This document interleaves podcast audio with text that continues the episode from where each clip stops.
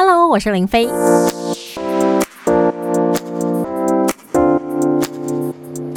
续回到生活啊，Go Go，我是林飞。我们今天呢特别为您跨海网路连线呢，现在旅居美国洛杉矶已经十一年的余威。Hello，余威你好。Hello，大家好。你自己本身在洛杉矶这么多年，是成家立业了吗？是我呃是跟先生一起，我们以前在伦敦留学认识的，然后一起搬到洛杉矶，然后在这边工作。工作这么多年的情况下，其实碰到这一次的疫情，我之前前有看过一个新闻，就是美国也有发生，就可能因为疫情大家都在家工作，所以导致说呢，可能他跟客户在试训的时候，小朋友在哭啊，客户抗议啊，然后后来他还被公司好像开除的一些相关的新闻在美国发生。美国疫情蛮严重的情况下，你自己在家工作的过程当中，有没有遇到类似这样的一些困扰？有，我们一开始大概是。在今年的三月中，我们加州就政府宣布全面都要在居家令在家工作。那因为我工作的关系，也是常常必须帮公司，因为我是办 events 的，所以在做这些 events 的时候，我就要 host 很多 meeting。那我自己就有自己在帮公司 host meeting 的时候，我女儿就在旁边哭，所以那个赶快就是我先生会出来把小孩拖走。所以如果大家有看到画面的话，是会想要笑的，但是。同事认识我跟我小孩就知道没有看到画面，而只有听到声音，把小孩拖走。我会突然想到之前有一段网络上面疯传的影片，就是有一个英国的教授，然后他可能在韩国工作嘛，然后他的太太也是把他的小孩拖走。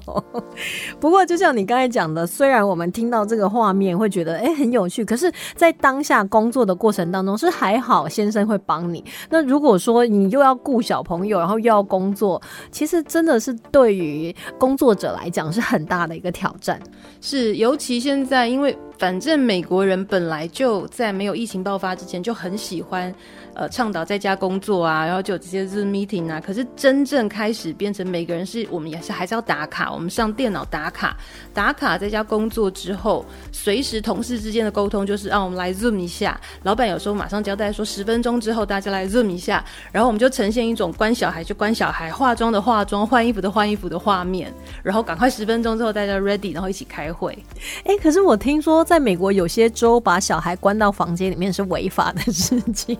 是我们就是把他关进他自己的房间，叫他赶快玩玩具。不过就像你讲了，可能五分钟哇，兵荒马乱，大家就要赶快都 setting 好，所以并不是大家想象中那么美好。在家工作，我可以睡到自然醒啊，喝一杯咖啡啊，很悠闲的工作，其实可能比你平常在还没有疫情之前还要更匆忙。不过其实这是上班族可能会面临到的一些考验。那在孩孩子停课的情况下，身为家长又要工作，你要怎么去？去摆平这两件事呢？对，这件事是目前我们现在今天在美国的最等于是最 hit 的一个讨论点，因为其实，在这一周都是美国各州还有各学区陆陆续续开学的时间。我所居住的是呃 Arcadia 华人区，我们是在八月十四号要正式开学。那现在政府已经是规定，就是不要去学校，全部都是用网课。那我们家长其实我们自己已经摸索出来两两种类群，就是如果你的孩子是大概。小学四年级以上的，你就已经比较有功课的压力跟学知识的压力的话，这一群的家长是比较辛苦的。如果是小学三年级以下，从幼稚园开始的话，那这些小孩子其实比较需要 balance，是他的。玩乐跟他的安全，还有他的心理状态。那目前美国教育当局其实提供很多的资源跟设备，就是学校会通知你每一个小孩，只要你家有小孩，从幼稚园就可以去领一台 Chromebook 或是 iPad，学看学区提提供的资源，然后就开始教你怎么去网络上课。其实我们从停课三月开始到现在暑假，已经很多学校都练习了，但是。我今天正好也跟同事商量到这个问题。目前来说，一般的家长的反应，我请他们用一句话来，就是解解释一下最近的感觉。我可以念几句给你听。就是有一个妈妈就说，想打人算是一种感觉吗？因为他小孩也起不来，然后也没有办法专心听课，然后呢，一边上这个电脑网络课，一边玩手机，这是他的感觉。那另外的有一个爸爸是说，上网课学习效果根本就没有进教室的好。还有另外的妈妈是说，这样同学跟同学之间没有办法见面，就缺乏同才之间良性的竞争，所以自主学习能力就很降低。是，还有一个爸爸是比较。电脑款的爸爸，他说他担心技术上的问题会导致他小孩无法专心。他是女儿，那担心他会学习依赖跟习惯大量使用三 C 产品，伤害眼睛。其实我觉得有时候在学校的功能不光是说啊上课啊，它还有那种他们从小开始培养人际关系的一个功能性，他也要学习怎么跟他的同学啊、同才老师啊相处。而且对于他们现在小孩子正是好动的时代，你把他整天关在家。家里又不是说啊，整天我们出去玩，其实他也关在家里，因为你也要工作，所以对小孩子来讲应该是更痛苦的，非常痛。像你刚才讲说，四年级以上，因为他有学习的那个压力，那三年级以下可能就还好，只是要顾好他的身心的发展。所以这样两群的家长，他们因应这样疫情的。态度应该也是不同吧？是因为在美国，就是小学四年级好就开始会有类似我们传统上说的，就是资优。那在这边当然不叫资优，就是会挑选因素比较优秀的孩子，可以开始有加强班。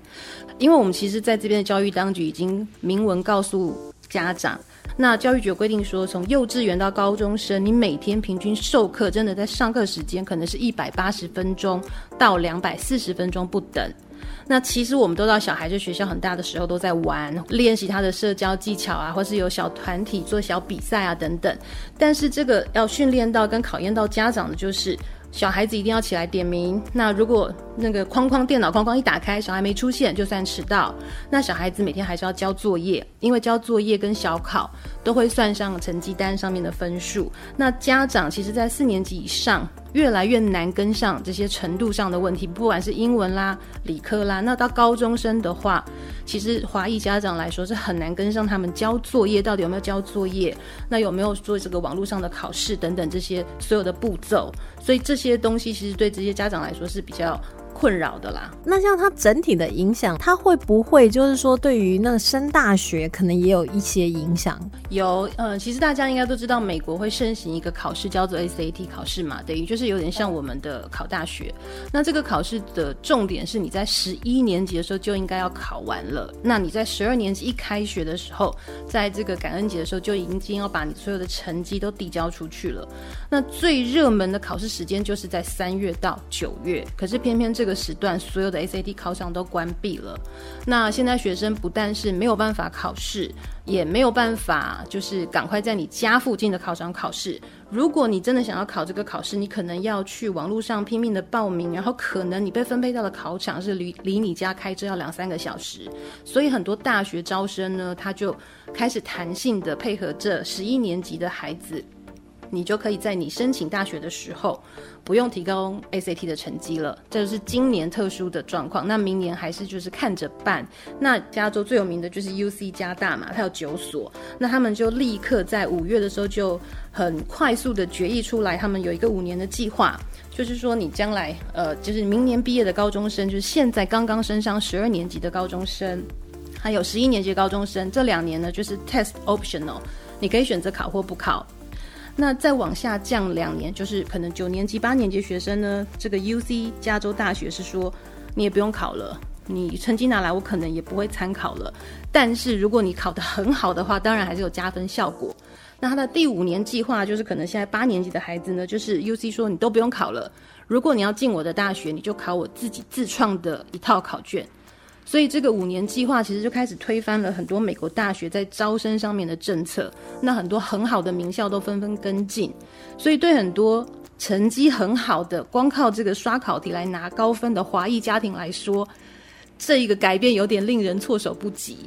因为可能孩子都已经准备好了，家长也花了很多的时间在帮他准备往大学之路迈进。但是这个疫情来的又快又猛，然后影响了不止在政治层面，然后医疗层面，然后教育层面，其实在很多地方都受到很大的影响。所以我觉得这个都两难，因为家长会觉得说，我们准备了那么久，可是大学方面也会觉得说，哎，我还是要有我的因应措施，长期、短期、中期的，我不能就政府怎么叫我做我就怎么做，因为。大学自主性，我相信在美国来讲一定也是更强的。不过我们刚才呢跟呃余威聊到的是在教育的部分啊，现在美国加州的状况。那我们待会休息一下呢，继续来看，就是身为母亲，然后在这段时间在疫情这么肆虐的情况下，是怎么样来度过的。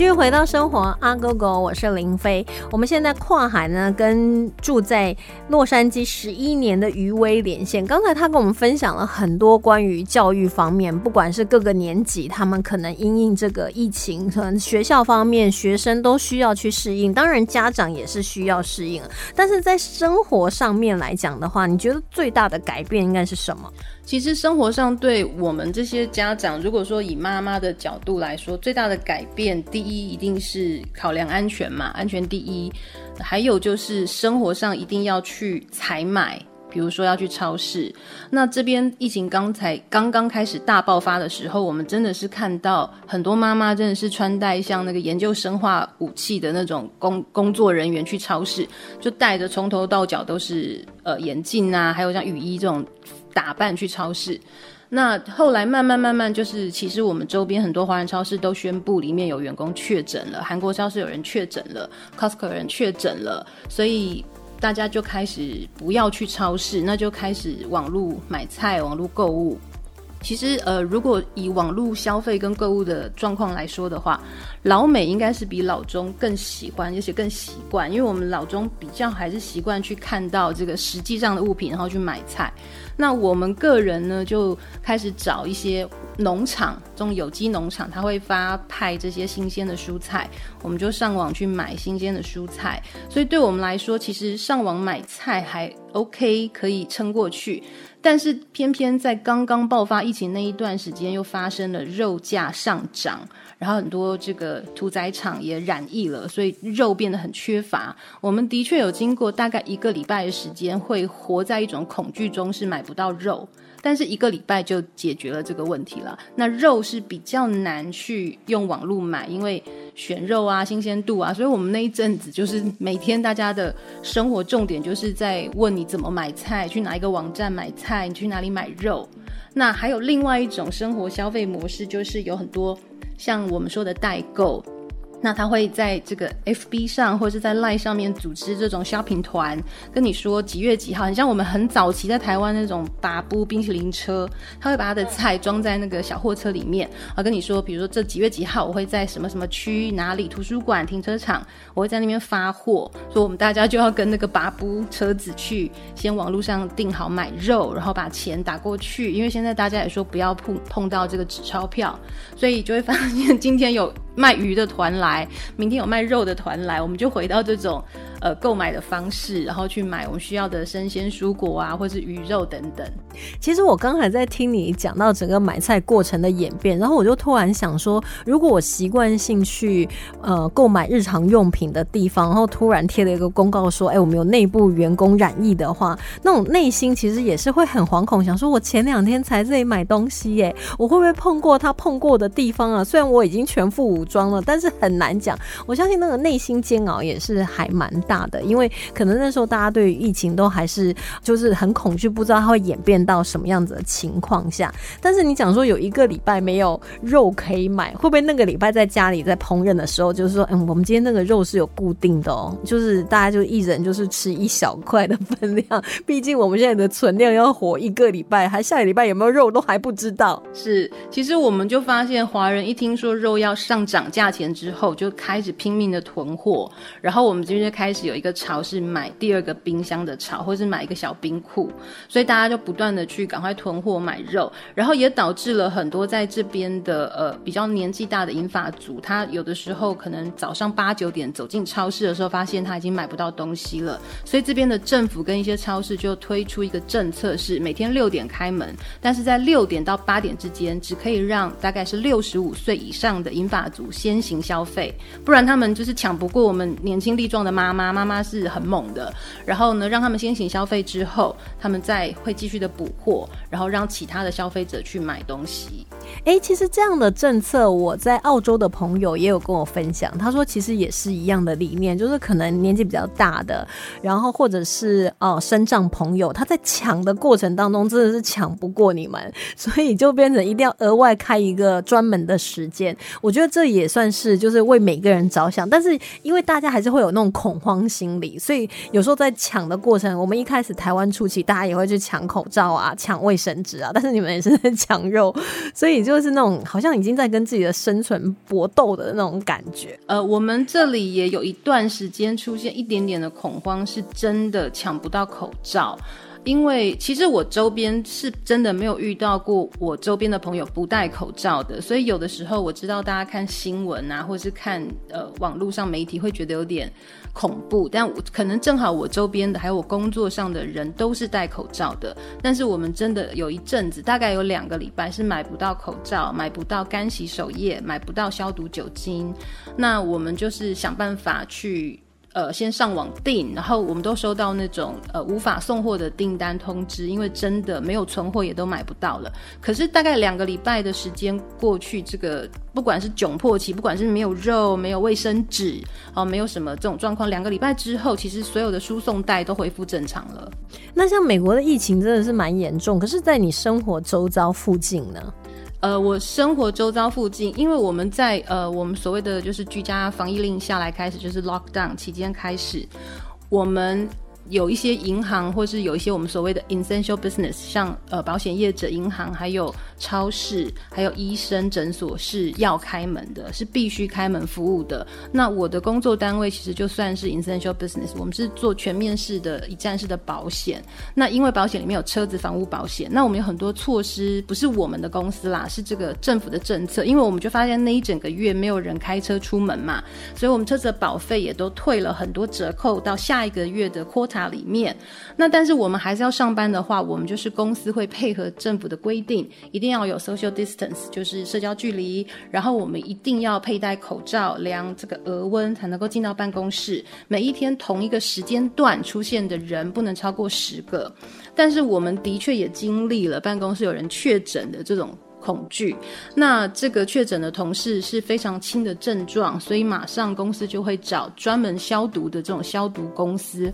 来做全面的消毒。那周边我的朋友也有确诊的症状，但是因为其实大家其实每天看到这个新闻上有很多很高攀升数据的这个确诊，其实在我们周边这都是所谓的轻症，就是不需要去医院，那你就是发烧，然后医生会告诉你。怎么休息，怎么吃药，然后其实蛮多人在一两个礼拜之后，这个症状就结束了，然后再回去做两到三次的测试，确定它不是这个 positive 之后，其实就 OK 了。不过其实我知道，于为你本身自己的小朋友呢，就现在是送回台湾，就留你一个人在美国工作。面对这样的一个抉择，我相信妈妈要跟孩子分离，或者孩子要跟妈妈分离，总是很舍不得啊。其实我们妈妈圈里面呢，有一个团体，其实已经很从三月多、四月多就不断在分享这个讯息，就是是不是要把孩子送回去念书？因为美国有很多家庭，就是爸爸上班，然后妈妈在家带小孩。那我我是后来比较慢才做出这个决定，那是因为我有一天我女儿跟我说。她非常的寂寞，然后她没有办法跟她的朋友见面，她让我发现她有非常严重的焦虑，然后她告诉我说，她如果这样下去，他每天就很悲伤，然后他就拿了他全班的那个幼稚园的毕业照，一个一个指他的同学的脸，然后 match 他的名字，然后念给我听，问我说他们现在在做什么，然后他就哭了，大哭，然后他非常清楚的表达说他需要朋友，那我跟他说我可以当你的朋友啊，那他很清楚的表达说。你可以当我的朋友，但你是我的 family，你就不是我的朋友。那我就发现这些孩子他们有很强烈的社交需求。那我们有几个妈妈就开始呃想办法问怎么回台湾，怎么去生活上、教育上怎么接轨。那我暂时是先把女儿送回去，让她可以跟阿公阿妈还有外公外婆一起住在那边，可能上学。可是因为我的小孩是没有他的年龄层是在幼幼稚园阶段，所以他没有学业压力，所以对我来说就是等于让孩子放一个长假。那阿公阿妈、外公外婆都很期待他回家，而且加上本来今年暑假我们就已经计划好让他回去学中文，只是这个疫情他。增加了很多悲剧的感觉，所以就让我们觉得好像很舍不得。但其实我就跟孩子说，就是你放了一个长假，那两边的祖父母也觉得得到一个长假是很开心的。所以现在他可能就跟着阿公阿妈在台湾的幼稚园，重新认识了一些幼稚园的新朋友，开始学中文了。他会跟你分享说啊，妈妈，我今天认识了谁？然后我今天跟阿公阿妈去什么地方吗？是他会分享，但是还没有开始上学。我们帮他找好了学校。笑，然后他又很开心，因为其实他知道，从其实从呃要回去台湾到真的踏上了飞机回到台湾，我们历经了大概三个月的。呃，办证件的过程，然后飞机航班取消的过程，然后政策的改变，然后台湾政府要求我们要做核酸检测，那我们要去找核酸检测点，然后要做报告，就所有的过程真的是撸了很久，所以他其实是非常非常期待回去台湾。然后我们也不断的跟他说，你要去一个新的地方适应，然后你会跟着阿公阿妈。